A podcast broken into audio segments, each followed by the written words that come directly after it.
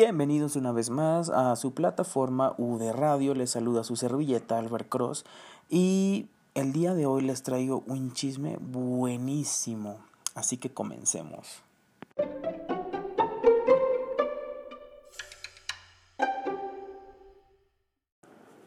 Muy bien chicos, pues el día de hoy vamos a hablar un poco sobre el caso de Joao Malet, este joven futbolista de 21 años que pertenece al Club Santos Lagunas de aquí de México. Es un caso que la verdad ya ha venido sonando desde hace muchos meses muy fuerte y quisiera compartir con ustedes un aspecto legal que me llamó mucho la atención y que me dieran su más sincera opinión respecto a la sentencia, porque ya hay una sentencia referente a este caso, a muchas personas se les hace justas, a otras no, y me gustaría preguntarles sobre esto.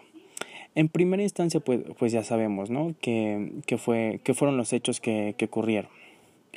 Él se encontraba saliendo de una fiesta, estaba en estado de ebriedad, condujo su auto y lamentablemente impactó contra el auto de una pareja recién casados que era María Fernanda Peña y Alejandro Castro. Estos últimos perdieron la vida en este accidente y a partir de esto se desarrolla un proceso penal eh, muy interesante. O sea, la verdad que el planteamiento que hizo la defensa de Jaume se me hizo muy buena y al final de cuentas considero que ellos tenían razón en muchos este, de puntos que, que señalaron. Pero bueno, eh, en primera eh, instancia que quisiera hablarles un poco sobre el recurso de amparo que trató de poner su defensa.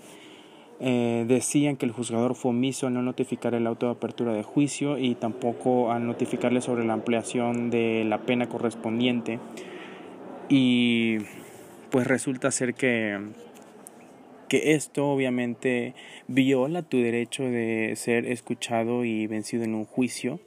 Eh, entiendo que, que él fue notificado pero de, de, manera escrita y durante el proceso del juicio oral él nunca fue notificado y la defensa argumentaba que esto no debió haberse realizado de esta forma debido a que estamos en un, en un sistema de oralidad y no en un sistema inquisitivo y considero que ellos tienen absolutamente toda la razón en ese punto. Lamentablemente esta de pues esto no procedió, esto no procedió y al final de cuentas pues quedó ahí como, como un buen recurso, un buen planteamiento, pero al final de cuentas ya se tiene lo que esperábamos, que es una sentencia condenatoria en contra del futbolista. Al principio se hablaba que sería de 5 años, 6 meses y 22 días. Al final fue de 3 años, 8 meses y 15 días. La verdad que la edad del futbolista al momento de los hechos también ayudó bastante. Él tenía 20 años en ese momento. Y pues bueno, adicional a esto, él tendrá que pagar 3 millones de pesos como indemnización y 927 mil 396 pesos como una cantidad que se incluye para los hijos de Alejandro Castro porque él eh, pues ya era padre de dos hijos. Y pues bueno, me gustaría más que nada que me comentaran qué piensan referente a este caso. Eh, ¿Debió proceder ese recurso de amparo? Eh, estamos ante un caso nuevo de impunidad porque muchas personas uh, no se les hace justo la sentencia que se le dio a él. A ustedes se les hace justo esa sentencia. Cuéntenme un poco sobre sobre lo que piensan y yo los estaré leyendo en los comentarios. Saludos, bendiciones. Cuídense mucho.